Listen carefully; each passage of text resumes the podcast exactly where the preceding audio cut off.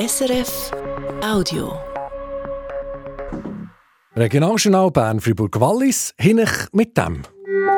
Wir beleuchten das Thema besondere Verwaltungen, also wenn ein Gemeinderat oder ein Kirchgemeinderat nicht mehr arbeiten kann und die jemand von extern Geschäft übernimmt. Wir reden mit dem Christoph Lerch, der eben so ein besonderer Verwalter ist. Das war eigentlich mein Hauptjob. Ich musste überall wieder das Gespräch in Gang bringen. Wie so eine besondere Verwaltung abläuft, wir schauen uns das genauer an. Und dann schauen wir in den Kanton Freiburg. Am 3. März entscheidet das Stimmvolk über 60 Millionen Franken für das Transportunternehmen TPF, das den CO2-Ausstoß verkleinern will. Am Mikrofon der Dominik Meyerberg.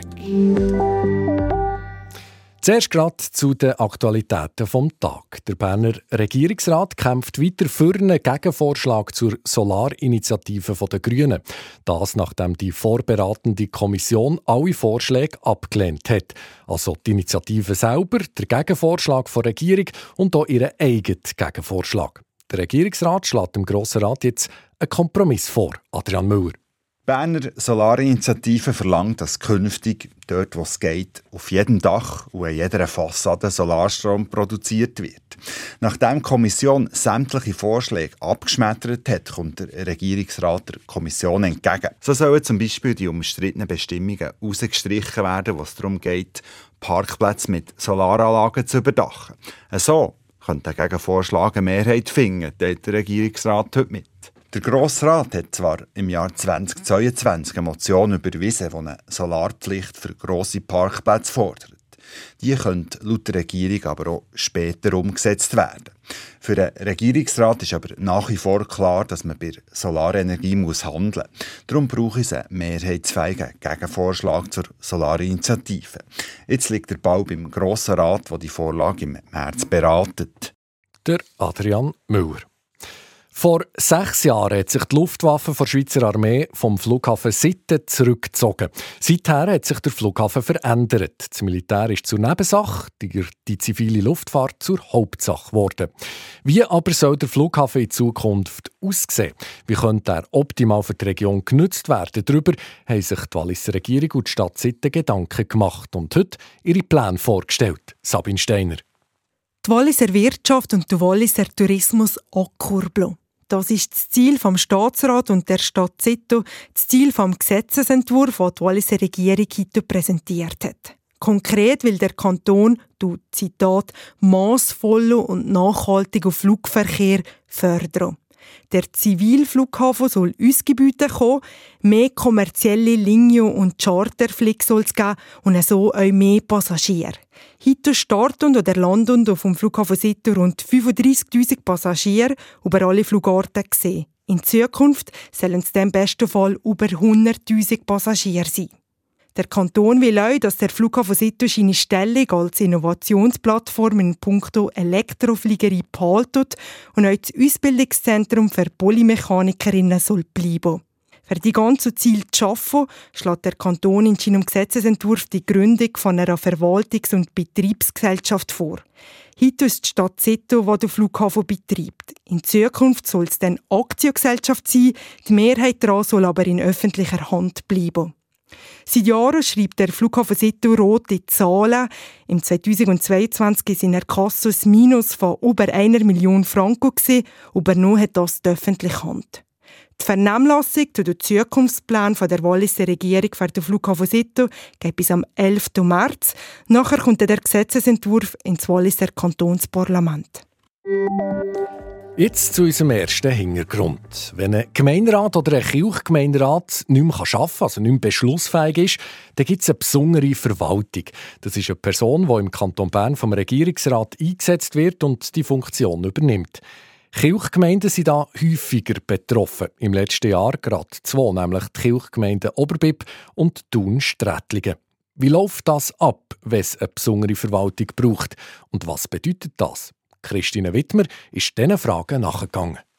Zuerst zum Grund für eine besondere Verwaltung. Das ist immer der, dass der Kirchgemeinderat oder der Gemeinderat zu wenig Mitglieder hat und darum nicht mehr arbeiten kann, wie er sollte. Manchmal, wie im Fall der Kirchgemeinde Thun-Strätlingen, tritt gerade der ganze Kirchgemeinderat zurück.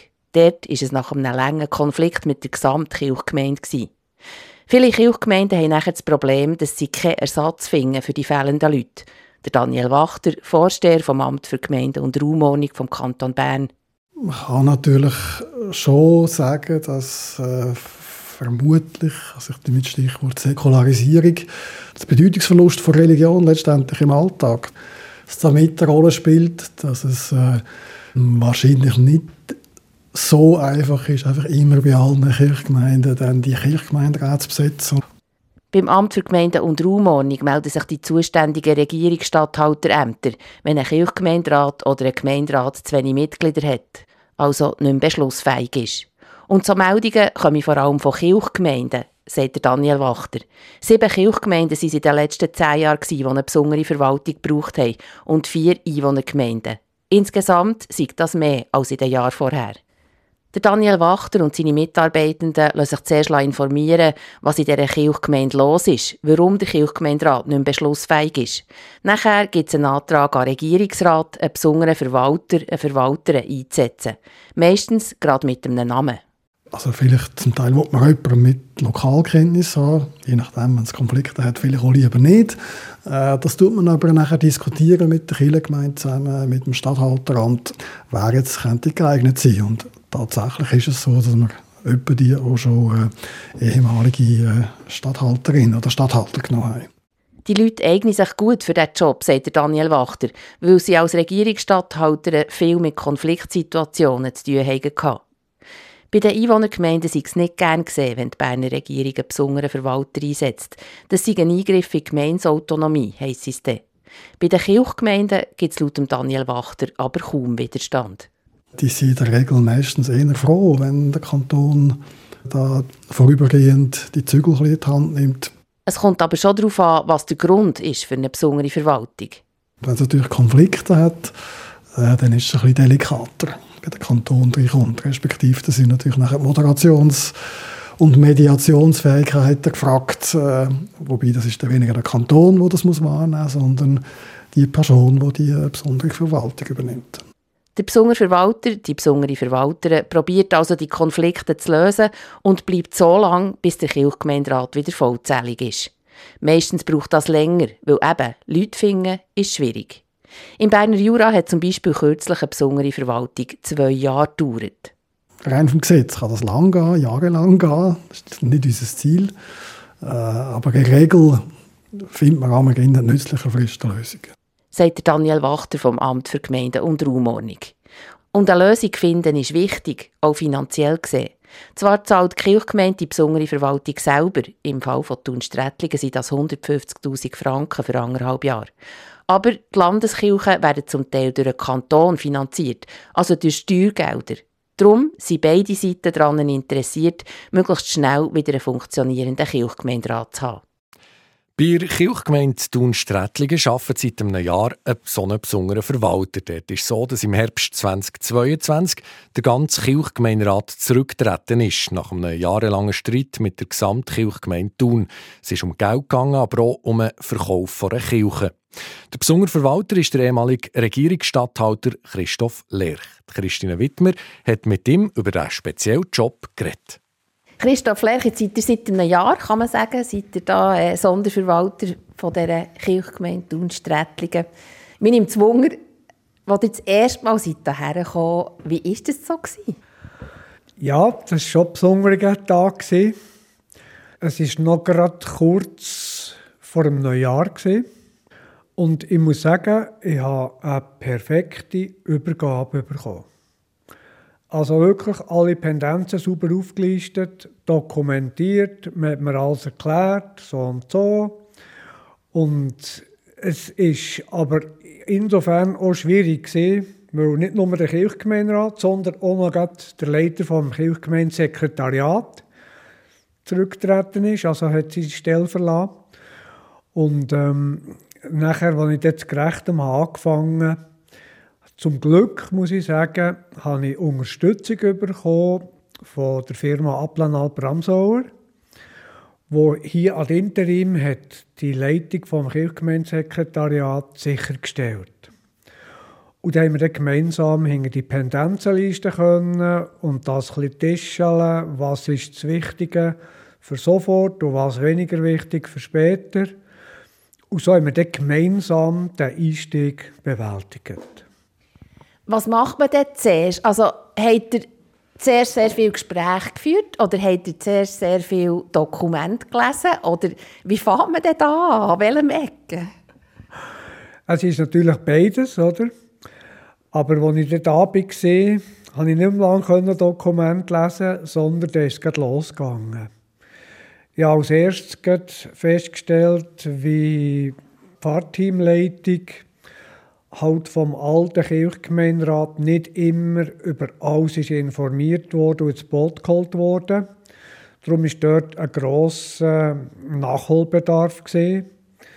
Wir haben aber nachher mit vielen Gesprächen, ich hatte einen Schur fix mit der Pfarrteamleitung, haben wir wirklich die Traktanten aufgenommen und nachher wirklich Punkt für Punkt abgearbeitet. Es waren sehr viele Gespräche nötig. Also, das war eigentlich mein Hauptjob. Ich musste überall wieder das Gespräch in Gang bringen. Wirklich, ich habe so gerne gemacht. Ich muss sagen, ich habe das Gefühl, es liegt mir. Aber ähm, es ist wirklich dringend nötig, dass man wieder zusammen redet, dass man sachlich zusammen redet dass man einander eben gegenseitig informiert, austauscht. Nur so gibt es gute Lösungen.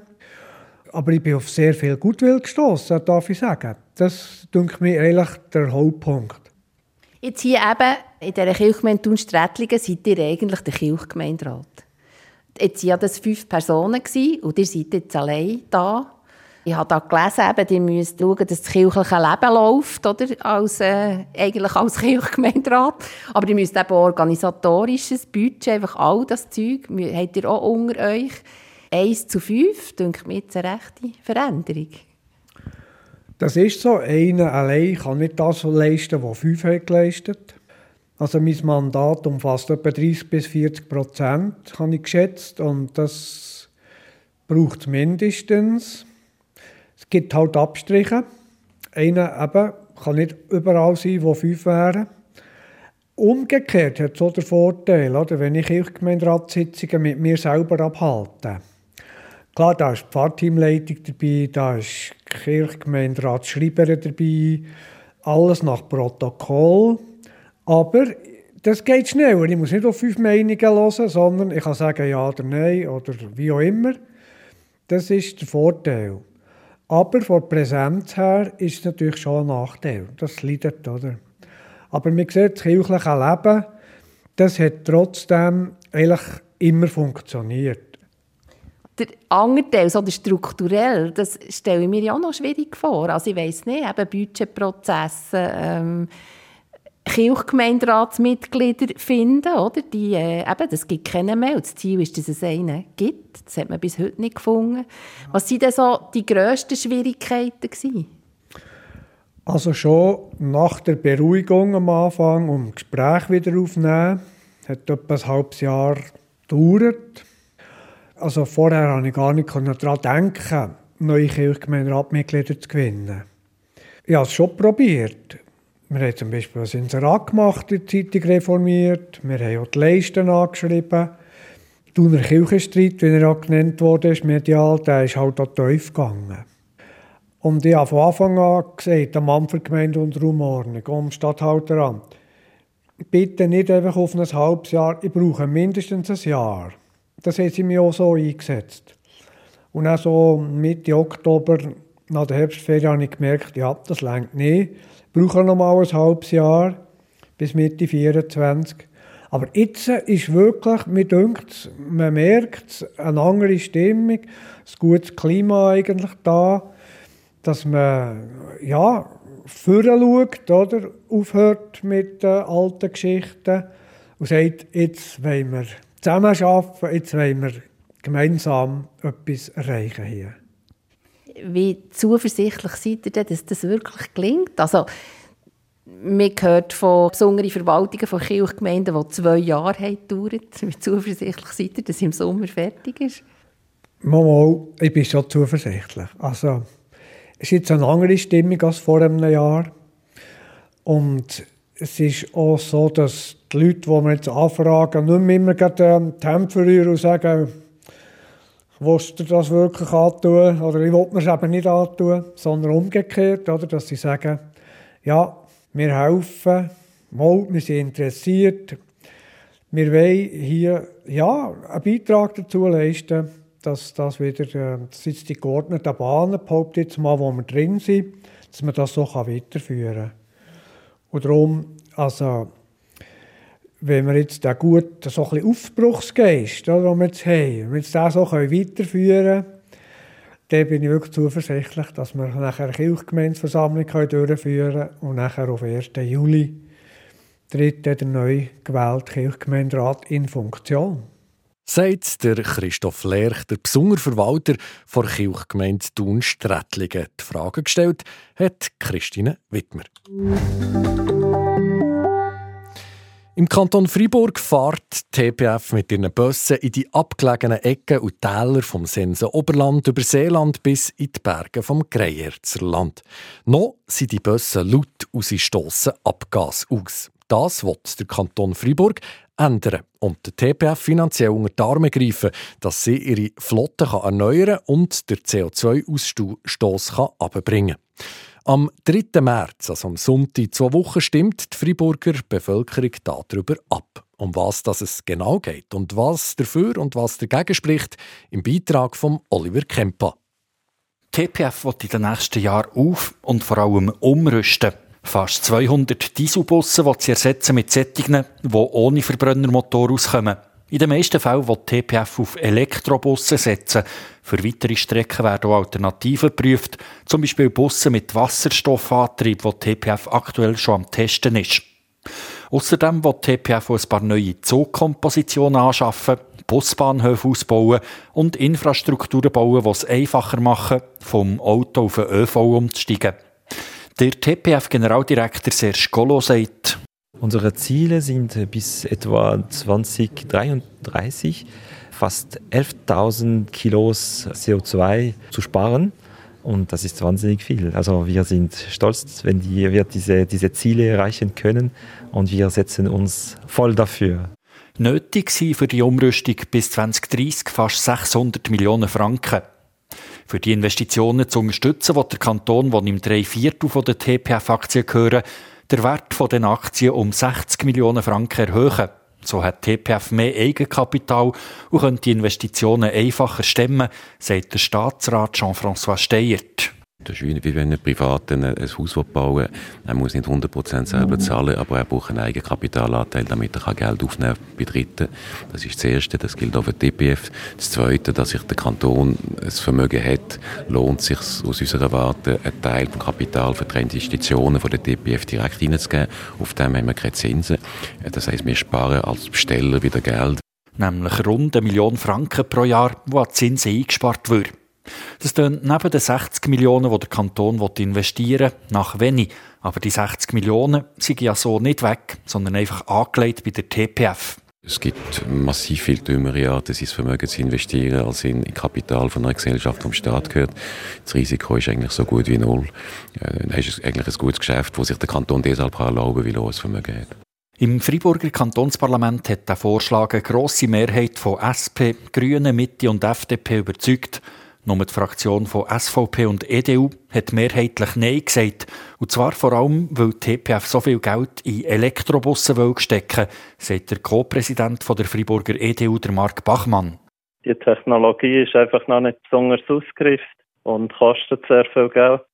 Und wir sind der Meinung, dass im Moment zu wenig Strom um den Weg ist. Und man hat ja beschlossen, dass man kein Atomkraftwerk bauen will und darum ist es eigentlich nicht möglich, mit all diesen Fahrzeugen jetzt auf elektrisch umzustellen.